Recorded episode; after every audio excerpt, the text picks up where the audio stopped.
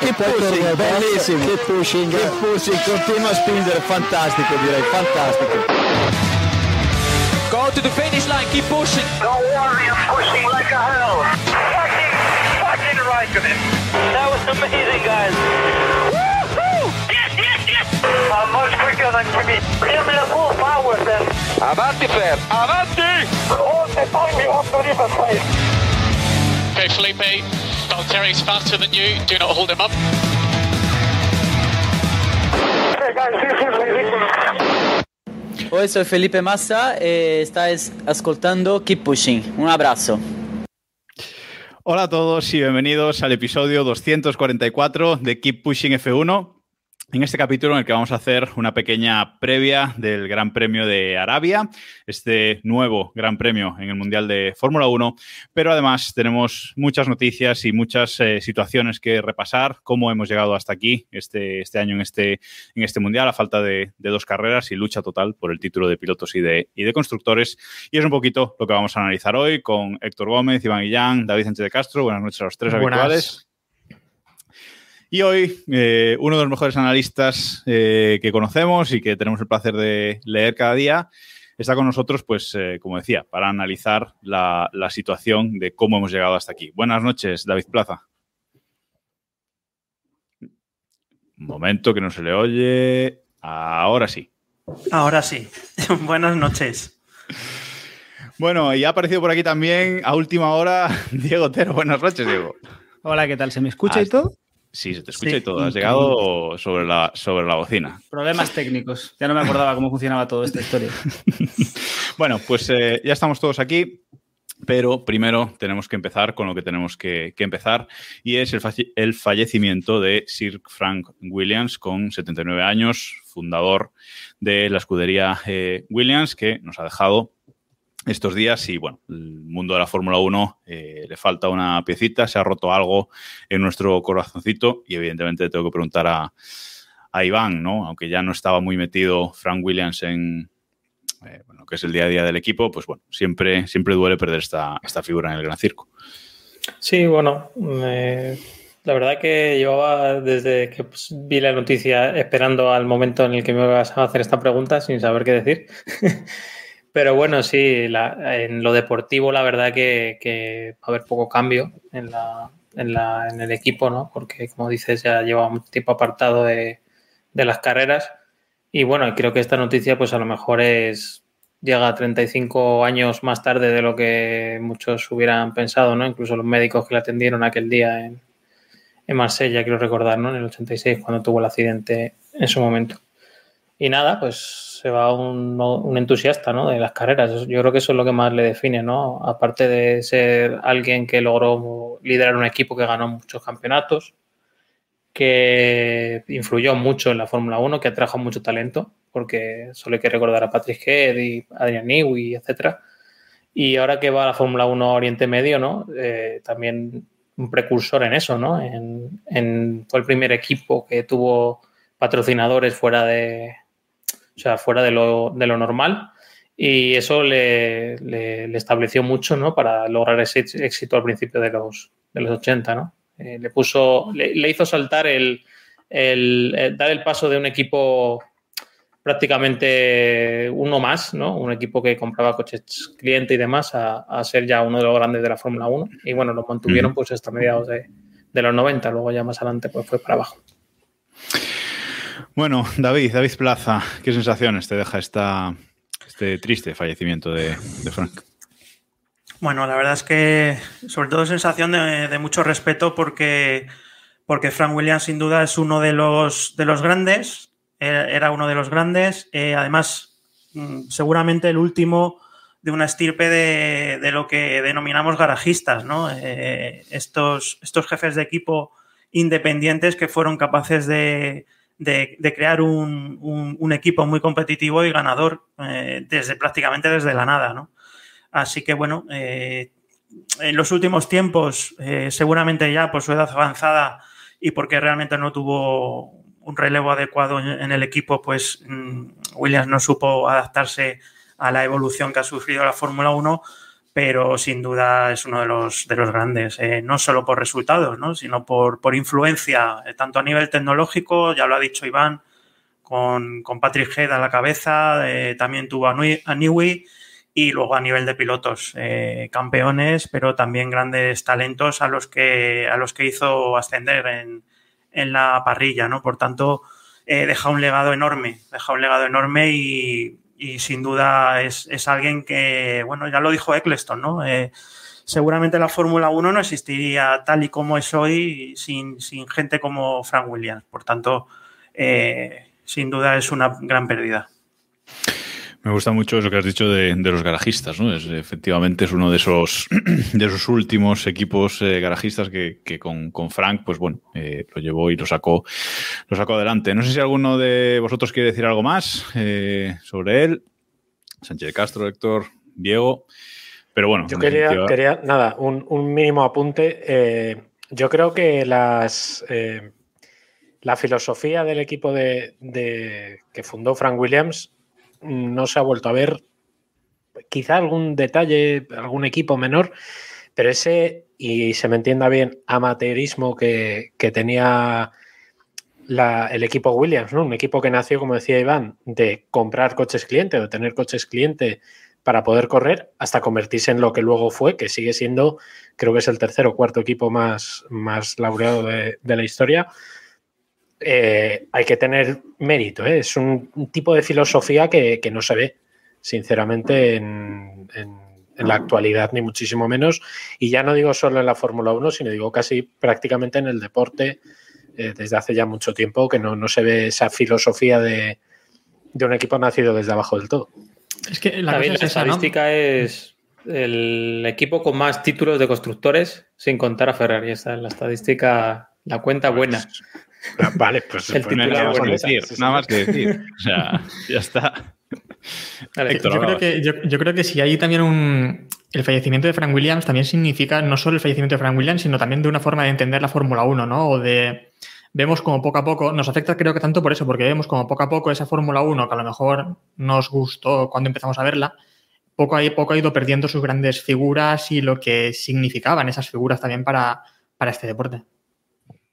Es que al final yo creo que era el último. Si bien es cierto que ya se había apartado un poco de la, del, foco, era el último que quedaba, ¿no? Era de todos lo, los, que lo, los, que los que levantaron la Fórmula 1 que vivimos a día de hoy, o que creemos que vivimos a día de hoy, porque yo creo que ya estamos en otra iteración nueva. Eh, era el último que quedaba y, era un personaje que aparte yo creo que todos eh, aficionados y pilotos y todo el mundo en el mundo de la Fórmula 1 le tenía aprecio, ¿no? No era un personaje polémico frente a como algunos otros son los que podríamos pensar. Entonces, al final es algo que nos afecta a todos, yo creo. Bueno, nos decía eh, Xavi V eh, por, por, Twitch, en, en, el directo del chat de Twitch. Gracias a todos los que nos estáis viendo ahora mismo y gracias a los que nos escucharéis a partir de, de mañana en el, en el, podcast. Nos pregunta si se sabe si Williams llevará alguna, eh, alguna decoración especial este, este fin de semana. No sé si alguno tiene información al, al respecto. No. Yo creo eh, que no han dicho nada. No han dicho. El... De hecho, en la previa ni citan a, a, Frank Williams, con lo cual entiendo que estaba prescrita desde antes que, que claro. se muriera. Yo creo que es como mucho de cara a Abu Dhabi. Eh, sí que han cambiado perfiles, creo que en redes o algo así han puesto el logo de Frank Williams Cars, que es la compañía inicial, con es un logo así con unas palas de como de remo o algo así, creo recordar. Y a lo mejor por ahí va la, historia. Eso, aquellos coches eran negros totalmente con únicamente ese logo. Claro, obviamente también eran el principio de los años 70, mm, no había mucha decoración espectacular en los coches. Bueno, no estaría mal, ¿no? Para despedir la, temporada, que, le hiciera un pequeño homenaje en la, decoración del coche. ¿Qué, ¿Qué, menos? ¿Qué menos se merece, se merece el bueno de Frank Williams? Bueno, vamos con algo más eh, alegre y vamos a meternos eh, de lleno a analizar un poquito eh, cómo llegamos aquí, cómo llega el campeonato 2021 de Fórmula 1 a, aquí a este punto, a falta de dos carreras porque tenemos a Max Verstappen liderando el Mundial con 351,5 puntos y Lewis Hamilton segundo con 343,5 puntos. Y en el de constructores, Mercedes con 546,5 y Red Bull Honda solo 5 por detrás, 541,5. Me gustaría conocer la opinión de, de David, David Plasta, sobre lo que hemos vivido esta temporada, que no lo hemos tenido por aquí este, este año, esta, esta lucha, si es polizón en el barco, si se lo veía venir o, bueno, un poquito de opinión, David. A ver, eh, sí que es cierto que, quizás es sorprendente, ¿no? Que, Mercedes por fin, después de ocho años, nada más y nada menos, de dominio más o menos eh, grande, pero al fin y al cabo siempre dominio, eh, pues este, este año haya tenido tantas, tantas dificultades, ¿no? Y de hecho, mm, ahora mismo tenga posibilidades de perder el Mundial. sí que es cierto que Red Bull lleva amagando muchos años y finalmente lo ha conseguido, eh, seguramente en parte a, las modificaciones técnicas que ha habido en el reglamento este año, pero bueno, eh, sí que es cierto que Verstappen lleva mucho tiempo ya demostrando que está preparado, al menos desde mi punto de vista, y, tengo que admitir que llegados a este punto me sorprende, no esperaba que Hamilton eh, llegara con tantas opciones a final de temporada.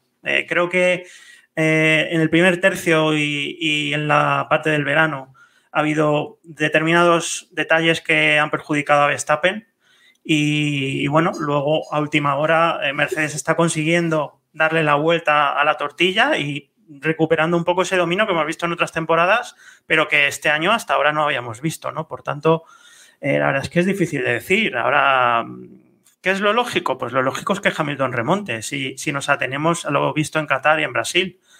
Pero es una temporada tan impredecible que yo no me atrevo tampoco a, decir mucho más. Tú lo ves entonces eh, remontando, aquí a final de año, lo ves ganando el título. Mójate, mójate, David, mójate. Hamilton, puedo decir. Sí, sí, A ver, lo veo, me lo puedo imaginar viendo el rendimiento que tiene ahora mismo Mercedes, pero no lo veo nada claro, ¿eh? si tengo que apostar, apuesto por Verstappen, fíjate, aunque yo creo que más por ganas que otra cosa. Ahí están celebrando los del. ¿eh? Si Plaza está con nosotros, el barco va a tope. Vamos. Hay, una cosa que hemos dicho siempre, hemos dicho todo. Estoy hablando con el micro muteado. Digo que hay una cosa que hemos dicho siempre eh, en todas las temporadas y es que al final la suerte se equilibra, ¿no? Un poco en la Fórmula 1 y esta temporada, como decía David, eh, hemos tenido el tema de Baku, ¿no? la explosión del neumático de Verstappen, hemos tenido el accidente en Silverstone con, Hamilton y después también cuando Bottas se llevó, hizo la carambola esta que se llevó por delante a, unos cuantos. Em, no lo sé, yo creo que hay esperanzas, ¿no? Para Verstappen. Pues acaba de dar un capote o sea, estáis ahora mismo con una sonrisita tonta que yo. Muy ecuánime. Ha dicho, ha dicho las dos cosas. O sea, el corte le tiene el bueno. Ha acertado. Sí, pero bueno, pero bueno, se ha mojado. se ha mojado. Me, ha gustado mucho el eufemismo, David, y te voy a preguntar por esto. De han pasado algunas cosas que han decantado la balanza o algo así. Eh, quizá lo de Silverstone o, lo de Bakú. Sí, bueno, ya Héctor ha, comentado algunos, pero en mi opinión también el de Monza hay que meterlo en ese saco. Yo creo que aunque mucha gente em, tuvo tendencia o, culpó a Verstappen de, aquella maniobra, yo sigo pensando que, el culpable principal de aquel accidente fue Hamilton. Y por tanto, para mí eh, es un inconveniente, o sea, no un inconveniente, sino un, problema más que se ha encontrado estaba en el camino eh, en la época del año en la que quizá eh, tenía más posibilidades de, hacer una buena ventaja. Sí que es cierto que en Monza lo tenía complicado porque Hamilton venía remontando, pero sobre todo Silverstone y Húngaro Ring eh, creo que le han hecho mucho daño. en cualquier caso, también es cierto que este año posiblemente solo hemos tenido tres carreras con un claro ganador, que, son, que han sido las tres últimas. Eh, las dos últimas para Hamilton y la anterior para Verstappen. tampoco olvidemos que antes de este gran dominio de, Hamilton tuvimos una victoria muy contundente de Verstappen. Eh, por tanto, claro, es que estamos teniendo unos altibajos. Es que es, chocante, ¿no? Es chocante estos altibajos en, el Mundial. Es, muy chocante y además lo estamos viendo también en el resto de equipos, ¿no? En la lucha eh, entre McLaren y Ferrari por el tercero, con Alpine, Alfa Tauri, Aston Martin por el quinto hemos tenido muchísimos altibajos en función del circuito, de las circunstancias, de bueno, pues del compuesto de neumático, de muchas, muchos pequeños detalles que con tanta igualdad pueden marcar una diferencia muy grande, ¿no? Entonces, bueno, vete a saber. Eh, igual Red Bull se recupera en estas dos últimas carreras. No es lo que está escrito en el guion, pero bueno, vamos a confiar, ¿no? ¿No crees, David, que a lo mejor Honda y Red Bull se guardan alguna cosilla en la manga? Se vienen cositas, Héctor, se vienen cositas. se, vienen cositas, No, pero es lo que estábamos comentando. A ver, los altibajos. Los altibajos han sido muy raros. Eh, hemos venido de. Hamilton había ganado cinco carreras hasta, hasta México y a partir de México va a ganar cuatro seguidas. Un poco raro, ¿no? Sí, pero yo no lo achacaría que Red Bull se esté guardando nada. De hecho, no creo que se lo pueda permitir. Eh, y menos contra un equipo como, Mercedes y un piloto como Hamilton. Eh, cuando tienes ventaja tienes que aprovecharla todo lo posible, porque si no pueden pasar cosas que de hecho han pasado este año y se puede esfumar. Eh, no nos olvidemos, eh, antes de Silverstone, Verstappen llevaba más de, más de una carrera de ventaja en puntos. Y ahora mismo está con solo 8. Puede llegar, si todo va normal y no pasa nada aquí en Arabia, puede llegar, pueden llegar empatados a Abu Dhabi y, con Hamilton teóricamente muy por encima en rendimiento, ¿no? Por tanto, yo no creo que Red Bull se esté guardando nada. Es más posible que lo está pasando muy mal porque el motor que lleva ya va muy justo de kilometraje. Y es probable que por ahí esté parte del problema. Yo tenía una pregunta antes de pasar a, hablar un poquito de, de y precisamente de eso del motor que, comentabas, David, y es eh, si gana el Mundial Hamilton, eh, va a quedar un mundial sucio o manchado, es decir, por esos incidentes que, que hablabais, eh, Gran Bretaña, Monza, etcétera. ¿Piensas que alguien le puede reprochar eso, que sea un mundial ganado de forma sucia, entre comillas, vamos? Bueno, sin duda alguien se lo puede reprochar, se lo van a reprochar porque, porque sí, porque bueno, pues hay muchas opiniones diferentes, pero mi opinión personal es que lo único que ha manchado este mundial es lo de Spa. Y eso es, eh, no, es responsabilidad de la FIA. Creo que lo demás, eh, bueno, no dejan de ser situaciones de carrera, eh, más o menos accidentales, más o menos torpes en determinados momentos, de, algunos pilotos, pero situaciones de carrera al fin y al cabo. No creo que haya realmente nada sucio a lo que aludir, más allá de que, bueno, en Spa se sumaron unos puntos que no debían sumarse y, bueno, en este caso además beneficiando a Verstappen. Correcto, pues no hay nada más que, decir. Creo que podemos estar bastante de, acuerdo con esta, con esta opinión. Así que vamos a meternos de, lleno en, el Gran Premio de Arabia, en el circuito de, de Jeddah. Dos gran premios para, para decidir el título, dos gran premios en, en Oriente. Y bueno, el circuito de Arabia, pues es un circuito mm, súper me, podemos decir, podemos definirlo así si queréis. Es un circuito. en creo que... ha sido, de hecho, creo que ha sido benévolo diciendo eso. Sí, se te, ve, se te ve con ganas, ¿no? O sea, se te ve que es un circuito que quizás a priori funcione, parece que va a funcionar mejor para el, para el piloto que tú, en el que tú confías y por eso eres bueno con el circuito algo, ¿no? Porque vamos. Ojo, ojo, no lo sé, ¿eh? Porque el motor también va a sufrir bastante y el motor Mercedes hemos visto que de fiabilidad va un poco cojo.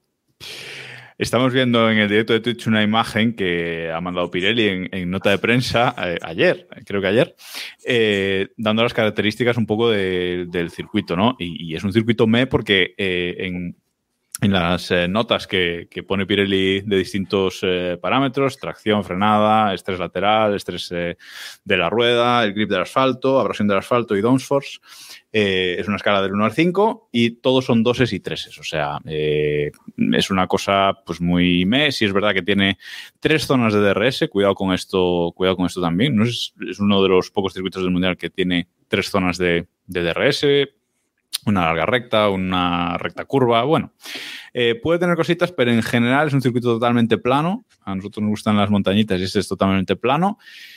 Y bueno, no sé, yo lo definía como me, Sánchez de Castro. No sé, ¿tú cómo lo ves? Yo he visto una comparativa que ha puesto Lauriki, nuestra gran Lauriki, en, Twitter y lo comparaba con una horquilla, con una horquilla de papel, me refiero, de estas de. o sea, no con una, con una horquilla del pelo. El pelo, del pelo, sí, sí, sí. sí, y, es verdad es que es, muy parecido. Bueno, dicen que están adelanta, el, eh, se está con el pedal apretado del acelerador durante el 79% del, del recorrido por tanto, mm, bueno, pues vamos a ver.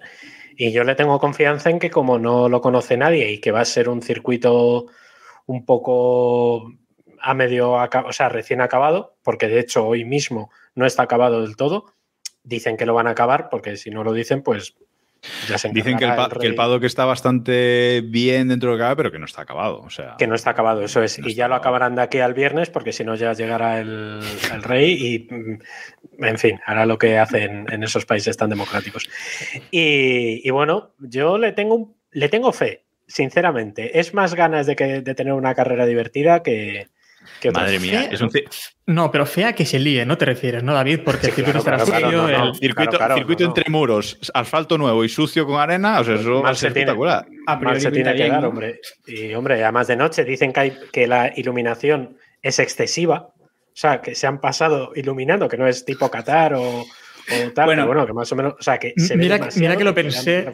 Pero ahí, pero ahí aflojando bombillas arreglan. Sería mejor al revés. Mira que eso lo pensé el otro día, viendo las imágenes que salieron nocturnas y demás, que digo, Aéreas, ¿no? más iluminado. Sí, sí, sí. Sí, sí, sí, no, pues parece ser. La gente que está allí dice que, que les ha sorprendido el exceso de brillo que tiene la, la luz ahí. Entonces, bueno, pues veremos a ver cómo. Es que tú, tú ves, por ejemplo, Singapur, el circuito urbano de Singapur, mm. eh, no se ve así, con esa luz que hemos visto el de, el de que a lo mejor han puesto las, luces a tope para hacer la foto, ¿eh? Tampoco. Pero porque Singapur yo creo que está rodeado de una ciudad y aquello está en un erial.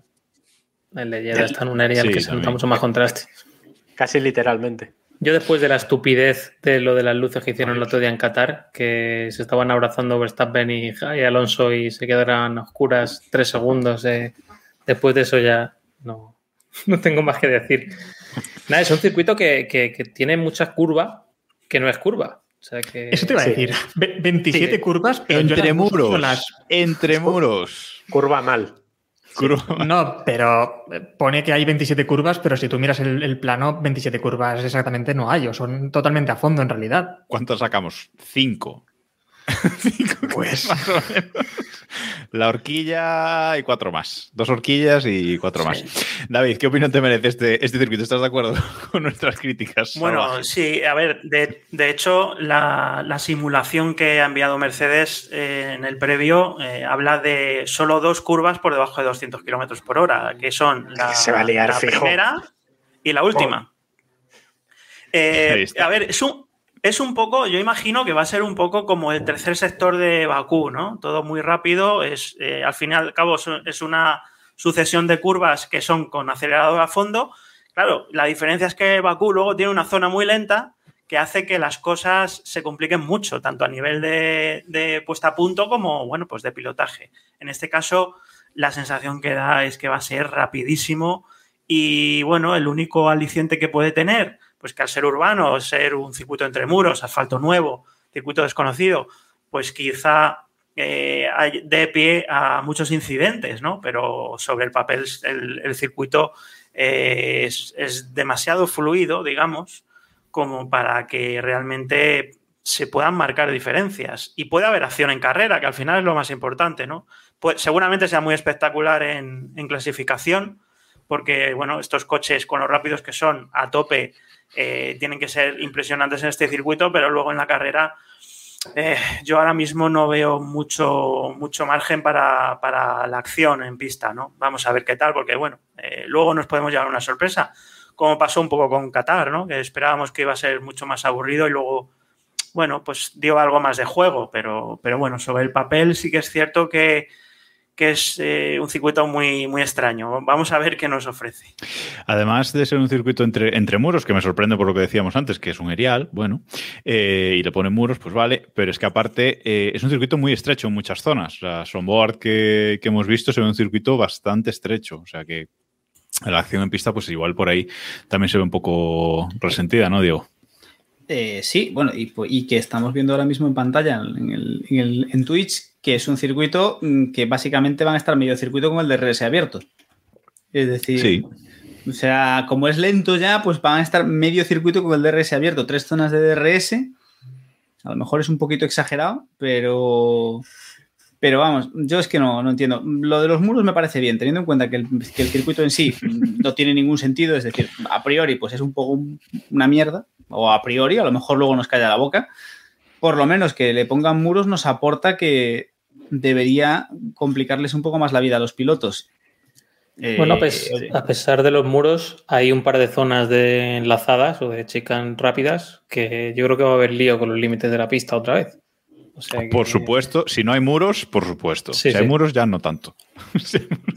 Ahí los límites los tienen claros, ¿ves? Es que todos son ventajas.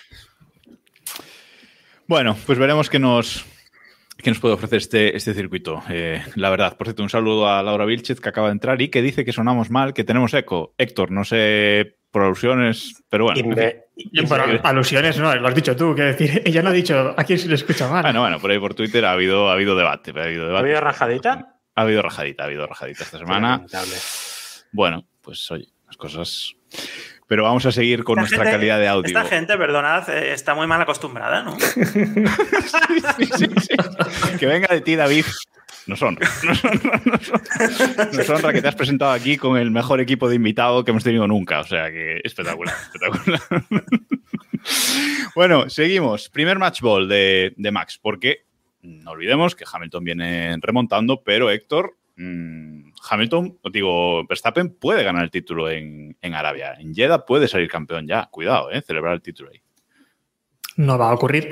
Pero sí que, me da, sí que me da la sensación, no sé si os pasa también, que pienso que el que salga con más puntos de, aquí, de Arabia, será el campeón.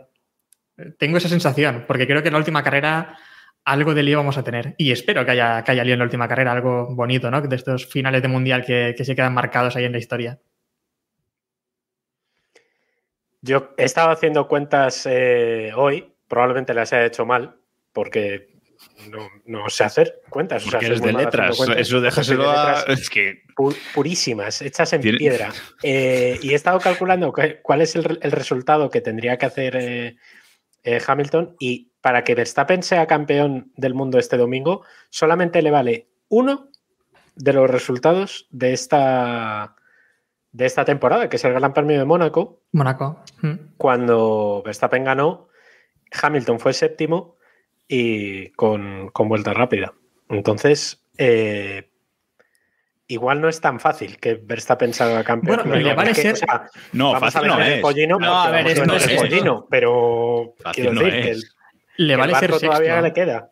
Le vale ser sexto o que Checo haga, haga un el señor Piquet, como decía alguien por el chat antes. Le vale no sería la palabra, yo creo, ¿eh? bueno, lo salvaría siendo esto, porque claro. si es esto lo deja muy vendido a, Abu Dhabi. Yo lo único que veo aquí que puede dar un cambio de estos es, bueno, aparte de un accidente o, un abandono, ¿no? Eh, es un tema de safety car, ¿no? Que haya alguien que se dé contra el muro eh, no lo digo por el, por lo de por lo del enseño, que ya te veo reírte, David. Eh, yo creo que puede darse de manera fortuita un accidente de estos y que se meta en tráfico Hamilton, aunque con tres zonas de DRS difícil será que no acabe la carrera y que esté en primero y segundo, la verdad, como las últimas. Yo recuerdo, recuerdo que hubo un gran premio este año que uno de los comentaristas de Dazón dijo, en esta carrera hay 100% de probabilidad de safety car y no salió el safety car en esa carrera. O sea que, bueno, pueden pasar cosas. Eh, David, decías antes lo del cambio de motor de, Red Bull. ¿Crees que lo van a cambiar aquí o que van a esperar a, Abu Dhabi o que no lo van a cambiar? Porque bueno, que si son cinco puestos con tres zonas de, DRS, pues quizás... y, la, y la pregunta es, David, si crees que sería lo apropiado cambiarlo. Bueno, a ver, eso al final solo lo sabe Honda porque sabe hasta qué punto este motor está en las últimas, ¿no? Lo que sí creo es que si lo cambian, lo van a cambiar aquí, eh, no en Abu Dhabi. Porque si, realmente piensas que no va a llegar hasta el final, eh, lo, tiene sentido hacerlo aquí y no en la última carrera. Y, si no, pues ya aguantas y que sea lo que Dios quiera. Eh, a ver si aguanta o no. Sí que es cierto que en las últimas carreras mm, Verstappen está haciendo menos kilometraje en los grandes premios durante los entrenamientos y eso yo creo que indica que, realmente están conservando porque, bueno, pues están justitos. Eh, ¿Hasta qué punto? Pues ya lo veremos. Eh, creo que leí algo ayer sobre que Honda aconsejaba a Red Bull que hiciera el cambio ya en este Gran Premio porque pensaba que, no llegaban no sé hasta qué punto será cierto. Eh, la verdad es que es complicado porque, claro, eh, si Verstappen cambia motor en este, en este circuito, por muy bien que se le dé, no, va a no vamos a ver la remontada que vimos con Hamilton en, Brasil por el simple hecho de que no tenemos el formato de clasificación al sprint.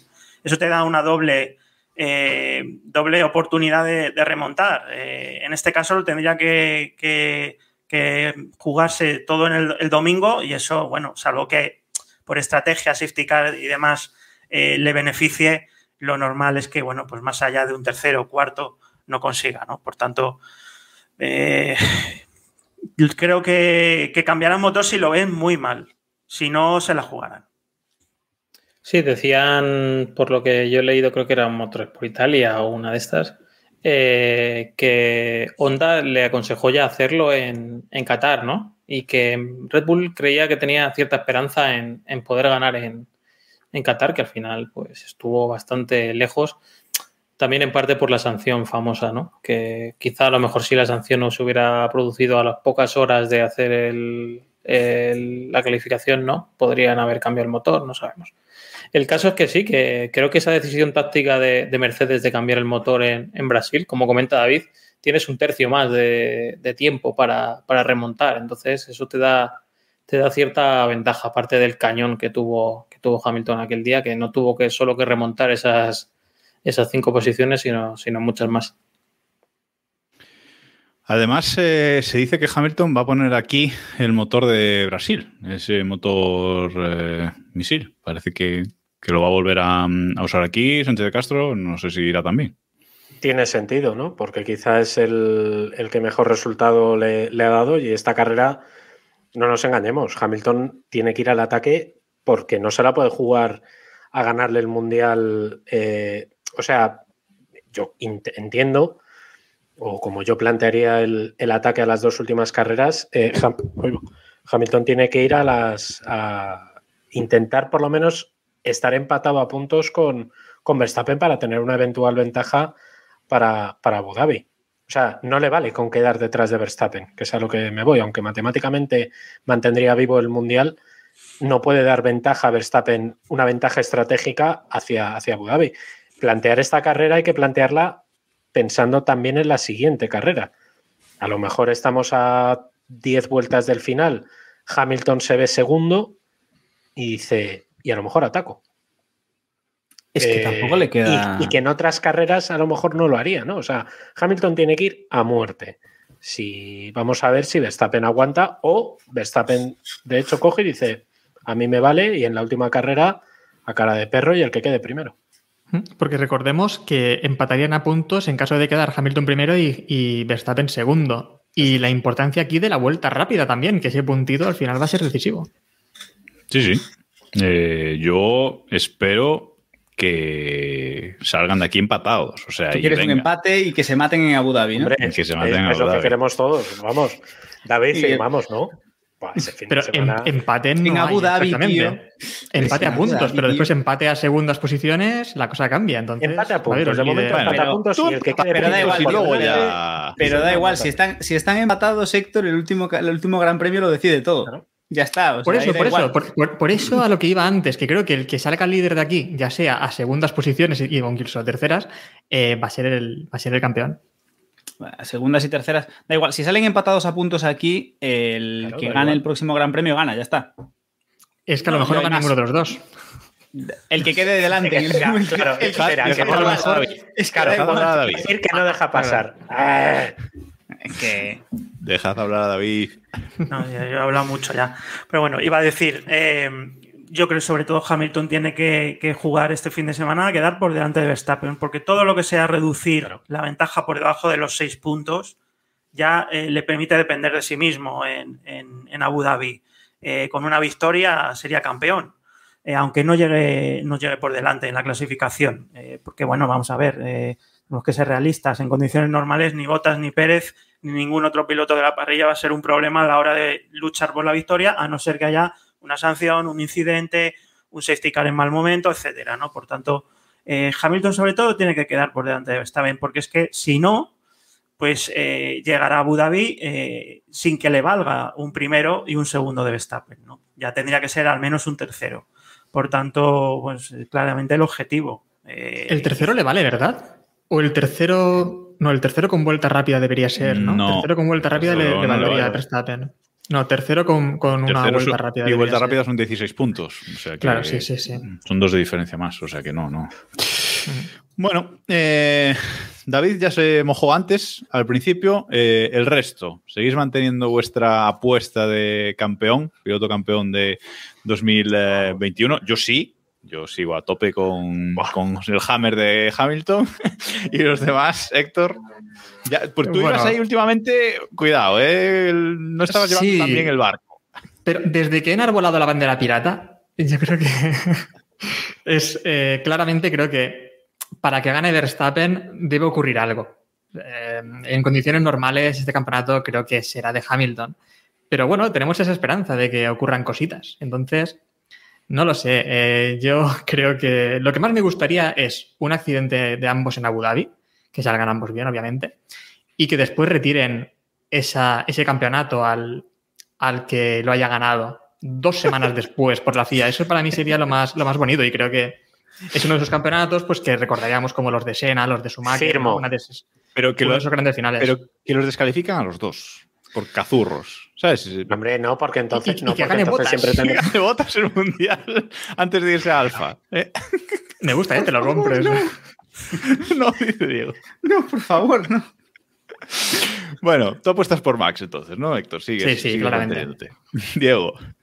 Yo hace tiempo que dije que, Hamilton iba a ganar. Yo ni, con tus ojos. Eh, hace tiempo que dije que Hamilton iba a ganar este campeonato por lo civil o por lo criminal. Y yo sigo creyendo que hoy por hoy pinta que, al final Hamilton se lo va a llevar al saco. Aunque me encantaría que, ganase Verstappen. Uno que se baja, uno que se baja. Venga, venga, venga, venga. vamos a ver, recordemos, recordemos por enésima vez el concepto del barco era no, no, no, si va a haber no mundial. Me interesa, no me interesa. Estamos a dos grandes premios y, con, y los pilotos prácticamente empatados a puntos. te has quedado en septiembre.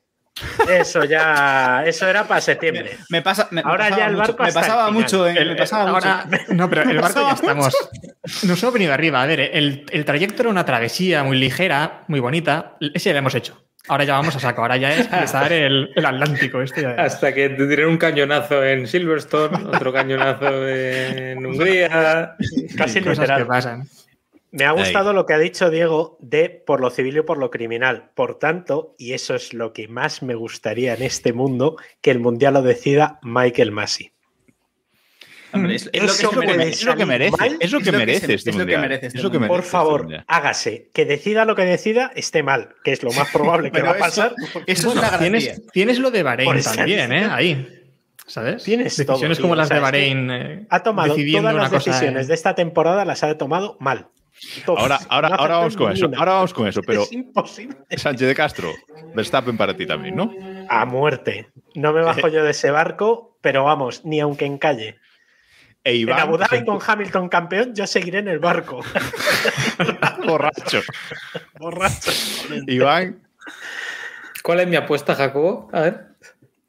No, dila tú, no va a salir de mi boca. El corazón me dice una cosa y la cabeza otra. Ahí, ahí. Ecuánime. El ecuánime. El ecuánime. Vamos. Pues, pues, dime lo que te dice la cabeza. Hamilton, la cabeza. De que va a ganar Hamilton, evidentemente. Pues ya está.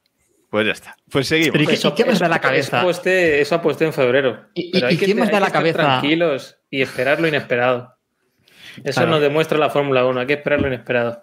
En, en, una. Así que el martes que viene hablaremos del nuevo campeón de Fórmula 1. vaya, vaya a nosotros lo que nos une es la pasión por la Fórmula 1 y eh, no, la, pasión no depende de la cabeza. Por el drama también. sí. Bueno, hablabais de, de Masi, eh, Sánchez Castro, hablabas de, Michael Masi. Eh, evidentemente, si hay algo común a toda la temporada son las decisiones inconsistentes totalmente de, de la FIA. Ese personaje de Michael Masi que ha renacido, que, ha salido a la luz, digamos que hasta este año pues no, no estaba tan, tan presente. Y yo no sé, eh, David Plaza, cómo has visto este esperpento de que se ha montado la FIA esta temporada y cómo ha podido acabar poniéndose trampas a sí misma, que es lo, impresionante. Sí, sí, sin duda. La verdad es que mm, eh, yo no, no, suelo ser dado a, teorías conspiratorias y este tipo de cosas, ¿no? Eh, propias del papel, del, del, gorrito de papel de plata y demás, ¿no? Eso es más Sergio, Peneceta. pero, pero lo cierto es que sí, mucho, muchísimo. Un abrazo fuerte. Y, y, realmente sigo sin creer que la FIA haya organizado esto porque quiera orquestar un resultado concreto. Sencillamente pienso en lo que he pensado siempre. Eso no es incompetentes. Eh, lo pensaba con Whiting, eh, pero es que Masi se ha superado. Pero esto es otro nivel sí, sí, es otro nivel. es, jugar en otra liga, sin duda. Eh, no tiene nada que, que, vamos, no tiene nada que hacer Whiting con, con, con Masi en la comparación. Lo único que sí creo que estuvo orquestado eh, fue lo de Spa, que ya lo hemos comentado antes. Lo demás creo que es pura y simplemente incompetencia de la FIA. No solo por lo que respecta a Masi, sino por lo que respecta al sistema y a la preparación que se hace de los comisarios. Eh, llegar a un punto en el que el director de carrera y delegado de seguridad de la FIA te diga que es normal que haya disparidad de criterios y haya inconsistencia en las, en las sanciones porque hay equipos diferentes de comisarios, a mí me parece que ya lo dice todo. Que después de eso es que hay poco más que discutir. O sea, no solo son conscientes, sino que además lo ven como algo normal. Por tanto, eh, poca solución tiene. Efectivamente, esa es una de las grandes, de los grandes eh, problemas, la, formación de todo el equipo, de todo el equipo que tiene que tomar decisiones y bueno, eh, lo que pasa es que Michael Massey pues incluso ha abrazado el meme, ¿no? Ha ido a dar ahí una patada a una valla, eh, a arreglarla, a enseñar cómo se hacen las cosas de verdad, ¿no? Entonces, bueno, ¿crees que no? Eso hace que, le queramos un, poquito. Héctor. Es afán de protagonismo también, ¿no? Lo que hemos visto en Michael Massey. Y lo que a mí menos me gusta, creo, de Michael Massey, hay muchísimas cosas, ¿eh? pero hay una que no me gusta nada, y es que en muchas ocasiones eh, decide él, porque hemos visto eh, muchas situaciones de gran polémica en las que directamente él no lo ha pasado a comisarios. Él es quien decide lo que pasa y lo que no a comisarios. En muchas ocasiones ha dicho, no, este incidente me lo guardo para mí, aquí no ha ocurrido nada, y ni siquiera se va a investigar. Y eso me parece gravísimo. Eso lo decía Fernando Alonso. En una de las enganchadas que ha tenido este año, eh, David, a ver si me lo recuerdas, Austria, puedes, no recuerdo bien, no recuerdo cuándo, fue. Eh, en una, después de, estos enganchones de Alonso con Masi, que por cierto fue Alonso el que inició un poco esa crítica generalizada, que a mí me, me sorprende bastante que nadie se atreviera un poco a, enarbolar esa bandera, eh, dijo precisamente eso, que con Michael Masi no se puede hablar Charlie Whiting, que, eh, como decía Luis Aragonés, Dios me libre de los elogios una vez que esté muerto, con Charlie Whiting se podía hablar. Eso es una cosa que todos los pilotos dijeron, tanto mm. estando Charlie vivo o no, lo dijeron. Luego te dabas cuenta de que no te escuchaba, pero hablas. Eso es otra historia, pero tú podías ir a protestarle, podías ir a hablar, incluso a veces cedía, si la presión era muy bestia entre varios pilotos, pero eh, es que Michael Massey no. Entonces, ante eso, ¿qué pasa? Eh, insisto, lo que pasó en. Eh, ah, se me ha ido en Brasil. Entre Hamilton y Verstappen, eso de no investigar a. Perdón por volver tan atrás, ¿eh? pero es que eso puede decidir el mundial. Es que estamos hablando de algo muy serio. y es mucho dinero lo que está en juego. O sea, es que, vale, que sí, que entre nosotros, jijijaja, el deporte, todo lo que tú quieras, pero es que eso puede decidir un mundial. Y Mm, si gana Hamilton, Red Bull va a acordarse de esos puntos y si gana Mercedes o gana esa Verstappen, Mercedes va a decir que por qué no se investigó. Es que esto, o sea, al final ya pase lo que pase y luego lo de Spa, que es eh, esperpéntico, o sea, no he visto una cosa así en mi vida en el, cualquier deporte que se me ocurra, es que eso lo va, lo va a definir. Entonces, ya pase lo que pase, va a estar señalado. Efectivamente. Bueno. Pues a ver, a ver lo que nos tiene preparado para las dos últimas carreras. Sé que esto todavía no, ha acabado y a lo mejor eh, sube, sube ahí el, nivel. Bueno, os pregunté antes qué piloto creéis que va a ganar. Pero también quería preguntaros qué equipo creéis que va a ganar, porque ese mundial todavía está más apretado que si cabe y, es increíble. ¿Y, a quién le importa? ¿Y a quién le importa eso? Bueno, le importa a los equipos seguramente, al resto del mundo Yo no. Yo creo que tampoco, ¿eh? Pero, Ni bueno, bueno, los equipos, me parece a mí. Bueno, bueno. olvídate, los equipos. O sea, les importa, bueno, si ya si no tienes en cuenta el mundial de pilotos, pues, pues a lo mejor. No, a ver, si tienes que sacrificar el de pilotos por el de constructores, evidentemente no lo van a sacrificar. Ah. Pero una vez ganas el de pilotos. La prueba de que la prueba de que a los equipos el mundial de constructores les importa lo justo fue el día que pararon a Pérez cuando estaba camino del podium para que hiciese la vuelta rápida y le quitase un punto a Hamilton. Ese día quedó claro que el campeonato de constructores. No, es, lo que digo, importa más el de pilotos, evidentemente. Pero una vez tienes el de pilotos decidido, pues oye, te gusta ganar, ¿no? Hasta ahora ha ganado todo Mercedes. No sé, yo creo que lo va a ganar Mercedes también, porque mm, a pesar de todo, creo que Bottas sigue haciendo un mejor, un papel más consistente de segundo piloto que Pérez. Más o menos, ¿eh? Tampoco tal. Pero no sé el resto, Héctor. Ronda rápida. Estaba yo pensando, eh, creo que Mercedes, si no le cambian cuatro veces más el motor a botas. Va, Diego. Yo, yo, yo voy, a, voy, a confiar, sin, sin, creérmelo ni siquiera yo, en que Pérez haga dos buenas carreras y, y gane Red Bull. David Plaza. Yo creo que Mercedes, eh, pero si merece del segundo piloto va a ser tirar una moneda al aire. O sea, sería impredecible. Pero pienso que Mercedes. Sánchez de Castro. No, yo digo Mercedes. Es. Joan. La cabeza me dice. No, eh, Red Bull. Nada, a apostar por Red Bull. Venga, va. Pero por ligadita estratégica de Mercedes, ¿no? Porque es que ese factor. creo que puede, Pérez puede rascar algo en una de estas dos carreras. Rascar un podio, vamos. Nada, tampoco. Por cierto, Héctor, que Pérez creo que va a usar los neumáticos de Qatar para acabar la carrera de, de Abu Dhabi, ¿no? Creo que le van a aguantar. Hombre, justamente los de Qatar tienen lo suyo, ¿eh? Pero eh, sí, bueno, es un circuito que parece que va según Pirelli, porque Pirelli también recordemos que lo que sabe de este circuito es por simulaciones suyas, porque no tienen tampoco ninguna información exacta de este trazado. Eh, vamos a tener muchas incógnitas y eso va a ser muy bonito y Pérez, que es un piloto que de normal eh, sabe cómo tratar muy bien los neumáticos, pues tal vez ahí saca un poco de ventaja. David, ¿querías comentar algo? Sí, es que me he acordado de una cosa curiosa sobre el Mundial de Constructores que estábamos hablando. Efectivamente, la posición, cuanto más arriba estés, más dinero te van a dar la temporada que viene. Pero es que ahora, con el reglamento técnico que hay, hmm. cuanto más arriba quedes, menos horas de desarrollo vas a tener en el túnel de viento y en, eh, la simulación por ordenador. Por tanto, ojo que, eso también es importante. ¿eh? Sí, a lo mejor. A lo mejor Perdona, Paco. No, decía que a lo mejor que con el límite presupuestario tampoco es tan relevante. Mm. Es verdad. Hombre, es un título, ¿eh? Ojo. Sí. Pero yo iba a apuntar, yo iba a apuntar eso precisamente, ¿no? Que a, tope, a llegada a tope presupuestario, pues mejor más horas de, desarrollo. Y bueno, eh, vamos a acabar con, con, el circuito de Arabia. Simplemente recordando los, eh, los, horarios de este fin de semana. Recordemos que es, un, que es una carrera nocturna, como ya hemos comentado. Viernes, libres 1, horario, hora para España peninsular, ¿vale? Eh, los viernes, libres 1 a las 2 y media de la tarde, libres 2 a las 6 de la tarde.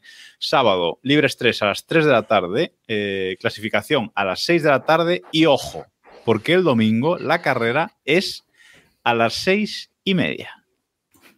Qué horror, ¿eh? Pero pero vamos a ver. Hay que, hay que comer pronto el domingo que si no nos pilla la siesta. Vaya siestas. Vaya horario que maneja. Hombre, a ver. Algún día hablaremos de esto. Hombre, a ver, la siesta. Vamos a ver, esto es, esto es, de, esto es de primero de siesta. Espera que si, No, si no te queda la, almohada marcada en la cara, no. No cuenta como siesta. No está, no cuenta. Ha sido un, un, transponerse. claro. sino que... Vale, vale, vale, correcto. Esto merece un. Yo, le, quiero, yo le quiero preguntar una cosa a David, antes de que, bueno, no sé si vamos a pasar a algún tema así.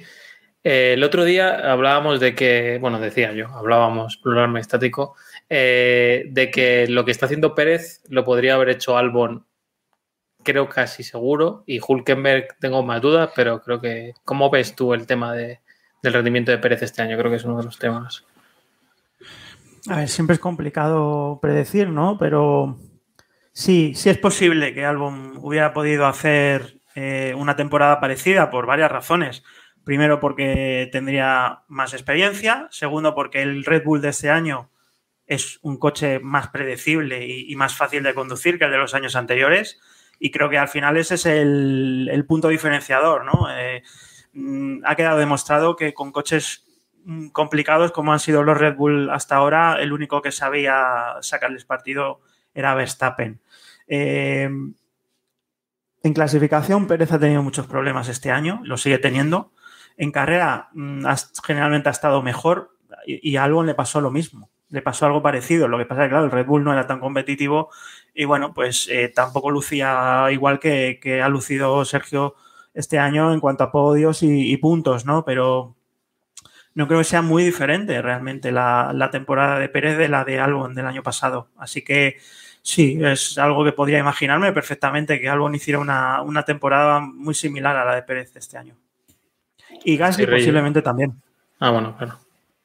Estoy rellenando la. inflando la alboneta. Sí, sí, ya te veo, ya. Estoy a muerte. Ese es el plan. De aquí a marzo hay que hinchar. hay que hinchar. La alboneta. Em, David, nada, un par de preguntillas para, para, acabar el podcast de hoy. La primera es em, si destaca o a qué piloto realmente o pilotos eh, eh, destacarías esta, esta temporada. Mm, pues eso, no tiene por qué ser Hamilton o Verstappen, sino por cualquier cosa que, a ti te parezca, eh, pues a qué, qué piloto o pilotos destacarías de este, de este año hasta, hasta ahora, falta de dos carreras. Bueno, supongo que en lo positivo, ¿no? Eh, sí. Si te, aquí, lo negativo, aquí lo negativo también gusta, eh. por el barro, pues también. Aquí, lo negativo también gusta, ¿eh? Descartamos a Giovinacci por razones obvias. Eh, aparte de eso, bueno, Carlos Sainz me ha gustado mucho este año. Sí que es cierto que la Ferrari de este año no es la Ferrari con, ese nivel de presión tan exagerado que ha tenido eh, tradicionalmente y eso pues le ha ayudado mucho a, bueno, pues a integrarse y entrar en la dinámica, pero creo que Sainz ha demostrado a lo largo de los años que es muy inteligente a la hora de, de manejar las relaciones personales eh, en los equipos y eso le ayuda mucho también con sus compañeros de equipo. Eh, y me parece que realmente está demostrando pues lo que lleva demostrando gradualmente cada año a año, ¿no? que, es capaz de subir un el nivel y subir en un escalón más bueno, pues eh, está llegando a un, a, un, a un nivel de piloto sobresaliente, quizá incluso para luchar por el título en el futuro. Algo que yo personalmente no esperaba y creo que prácticamente nadie, ¿no? Pensábamos que Sainz iba a ser un buen piloto de Fórmula 1, pero poco más. Y a mí me sigue sorprendiendo. Eh, aparte de eso, eh, poco más, la verdad. No creo que haya destacado ninguno por encima del resto, porque Norris sí que es cierto que ha tenido una temporada en general muy buena. Eh, ha evolucionado respecto al año pasado. Y, pero bueno, mm, tampoco era algo que no me esperara y Russell me ha parecido tan inconsistente como siempre. Eh, por tanto, mm, no, no, sé. ¿Qué opinas de Sunoda? No, bueno, Sunoda, sin, sin insultos, David, por favor. no, Sunoda ha llegado muy verde. Yo creo que, que realmente Red Bull hace, hace, bien en darle otro año más, en ser paciente con él. Eh, pero sí que es cierto que se tiene que poner mucho las pilas, porque está claro, es indudable, tiene velocidad, pero, pero tiene que, aprender a, trasladarla a resultados, y no solo en carrera, que donde se va manejando más o menos bien últimamente, pero en clasificación. Para, un piloto debutante, generalmente la clasificación es la clave, la gestión de los neumáticos. Lo hemos, lo hemos visto incluso con Alonso este año. Ha sido su punto débil durante el primer tercio de la temporada, ¿no? Por tanto, eh, bueno, yo creo que hay potencial, como lo puede haber en Zou, por ejemplo, ¿no? Eh, pero hay que darles tiempo. Está en un equipo, bueno, eh, si obviamos que Red Bull es un equipo de media parrilla, competitivo, en teoría está en el entorno adecuado. Tienen Gasly a un piloto muy consistente con el que compararse, por tanto, si el año que viene ya no rinde, ya no es cuestión de esperar, es cuestión de que realmente no, no es capaz de aprovechar la oportunidad. Nos pregunta Xavi V por el, por el chat de, Twitch que precisamente eh, Gasly, si destacaríamos a, Gasly, la verdad es que no ha hecho mala temporada, pero a lo mejor sí que ha desaprovechado algunas eh, oportunidades que, podría haber hecho mejores resultados, a lo mejor. Bueno, sí. Eh, yo creo que Gasly es uno de los pilotos que realmente mejor han rendido este año y de manera más consistente. Quizá, es cierto, Alfa Tauri ha desaprovechado muchísimas oportunidades. Tendría que estar eh, pues posiblemente incluso cerca de McLaren en la lucha por el cuarto puesto y muy por delante de Alpine. Pero yo se la achacaría más a, temas de estrategia del equipo y determinados errores que al propio Gasly y por supuesto a los pocos puntos que ha, que ha sumado su noda, ¿no?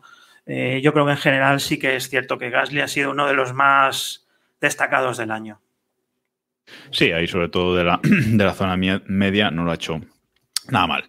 Bueno, y la última, la última para despedir el, podcast de hoy. Eh, aquí estamos, creo que, si no me equivoco, todos a tope con el plan. Eh, ya sabéis que hemos hecho un capítulo especial al, respecto. Fernando Alonso últimamente, además, es que está abrazando el meme, pero así, con los brazos abiertos, eh, espectacular. Ayer en la gala del Balón de Oro, pues luego puso ahí una story en Instagram con el tema del plan, si se confía en el, si confiamos en el plan, etcétera, etcétera, etcétera, etcétera. Eh, aquí estamos muy a tope, ¿por qué no creer? David, ¿tú crees en el plan o qué es el plan para ti? Bueno, el plan para mí es que Alpine se convierta en uno de los candidatos al podio de manera regular el año que viene. Alguna victoria, pero bueno, que sea un equipo que dé realmente un paso adelante, eh, notable, como, como está haciendo McLaren, por ejemplo, ¿no? no, no creo nada en el plan, sinceramente. No, no creo que Alpine sea ese equipo que esté preparado para ello. Creo que el equipo para, dar ese salto es McLaren, para mí claramente. Y, Ferrari obviamente tiene que volver, ¿no? Pero la verdad es que reconozco que en Alpine no, no confío nada. Me parece que, que, bueno, Renault ha demostrado a lo largo de estos años que es posiblemente el equipo más inconsistente de la parrilla, alternando rendimientos muy desiguales eh, en una misma temporada. Y aunque este año sí que es cierto que han puntuado mucho, mm, tampoco, tampoco me parece, creo que el salto es demasiado grande, no solo a nivel de coche y de velocidad, sino a nivel de, organización, de estructura. Mm, bueno, estas cosas nunca se saben, ¿no? Eh, están renovando y están, están haciendo cambios, pero yo sinceramente no lo veo. Ahora mismo no veo nada a lo que agarrarme para confiar en el plan, sinceramente. Sánchez de Castro nos desmonta el chiringuito. Joder, me ha ahogado. Y, mira, se, ha hasta ahogado, ¿sabes? De, escuchar a, David Plaza. No sé qué esperabais, Tengo ¿eh? como un referente, pues claro, me dice que el plan al carajo, pues, pues yo ya me hundo. O sea, ya, David, David tiene que reescribir ahora todos los artículos que tiene para el próximo mes del 20 minutos. Y un huevo. No, hasta, marzo, hasta marzo tenemos, tenemos hasta, mayo, David. Siempre tenemos que estirar las cuatro primeras carreras esas, de mentira. Claro, claro. El Gran Premio de España, la primera ahí, ahí, ahí, El Gran Premio de España. Ya lo sabes. La vuelta rápida, la velocidad punta. son, son rápidos en recta, aunque haya abandonado la vuelta 3. No, es un coche, es un coche fiable, no se ha roto, 2007 caballos. décimo. Eso te iba a decir yo, sabemos ya una aproximación de, los caballos que va a tener. Pues. No, los, los Adrian Newey también de, los test de Montmeló, ¿no? Que ven el paso por curva y no, es que el paso por curva es muy rápido. bueno, pues después de este palito, eh, creo que gratuito y merecido. Gratuito y merecido. Creo que no tenemos ninguna noticia por ahí destacada, aparte de, lo que comentamos al principio. Bueno, se confirmó la renovación del Gran Premio de España. Cierto. No sé si David tienes alguna esperanza en que Montmeló sea mejor el año que viene. No, con las obras que debería. no. no veo por qué debería. Hombre, sí que es cierto que están hablando de que a lo mejor están abiertos a quitar la chicane del tercer sector y dejarlo un poco como, como antes, ¿no? Pero Ojalá. tampoco mejoraría el espectáculo, no sería realmente Pero recordemos, recordemos los monoplazas. Tal vez los monoplazas sí que nos hagan un gran premio más divertido. Sí, esperemos, ¿no? Quizás sí. crucemos esperemos, esperemos. Todo el mundo se agarra a eso, vamos a ver. Una de las mejores carreras de este año ha sido Hungría. Yo es que con eso ya, ya me agarro claro, que eso... Los aspersores de Eccleston, si al final. Eh, efectivamente. Es que, es que lo tenía claro. Es que No le quisimos hacer caso. Y, las medallas. Las medallas, las medallas, las medallas las han acabado dando, ¿eh? En las carreras, las clasificaciones al sprint han, dado algo, algo, así al final, ¿eh? Ojo, ojo que lo de los aspersores. No, descartemos que esté cobrando por detrás derechos de autor de la idea. Vamos. Y en, y en negro. Si está cobrando en negro fijo. no te quepa duda. Ay, bueno, pues nada, hasta aquí, hasta aquí por hoy. No sé si queréis comentar alguno. Yo tengo un, nada, un detallito. Dale, dale, Mensaje a nuestros suscriptores, seguidores, tuiteros eh, y ese tipo de cosas. Van a pasar personas, no cosas. Personas, no cosas. presupones un nivel a nuestros seguidores bastante elevado. Eh, Joder, David. Van a pasar cositas. Recomendación el próximo martes vamos a hacer algo. ¿O no? Lo mismo no hacemos ni capítulo. Pensando en Navidad. Espera, pensando en Navidad. Próximo martes puente, recordemos, próximo martes puente. Que va, va a grabar Héctor y Sánchez de Castro, me parece, y Samu, que no tendrá puente. bueno, los tres. que lo de las suscripciones que vayan, que vayan rulando, ¿eh? que a lo mejor tenemos un detallito con vosotros y no os lo sabéis. Sí, efectivamente. Los que queráis suscribiros a nuestro canal de, de Twitch, sobre todo con, con la parte esa del Prime de, Amazon, que os sale gratis para vosotros. Que lo tenéis desgastado ahí, que no hacéis nada con ello. Pues eso, para los suscriptores eh, va a haber alguna, alguna sorpresilla que estamos, estamos preparando por ahí. Y nada más, eh, gracias por, por, vernos aquí en Twitch en directo, twitch.tv barra F1.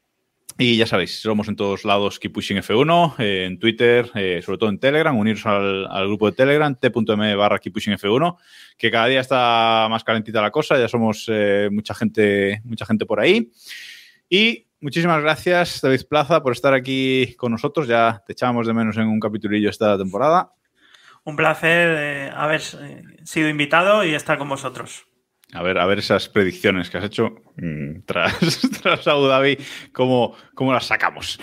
Y bueno, chicos, eh, Iván, Héctor, eh, David, Diego, gracias por estar aquí una semana más. La próxima vez te vamos a decir que no somos adivinos. Habla por ti. Tú quieres adivinación. Habla por ti. que no creemos en Vegas para ver las ailas, ¿eh? Ya lo sabes. Bueno, bueno. Bueno, gracias a todos por vernos y escucharlos. Hasta la semana que viene. Adiós. Chao. Hasta luego. Adiós.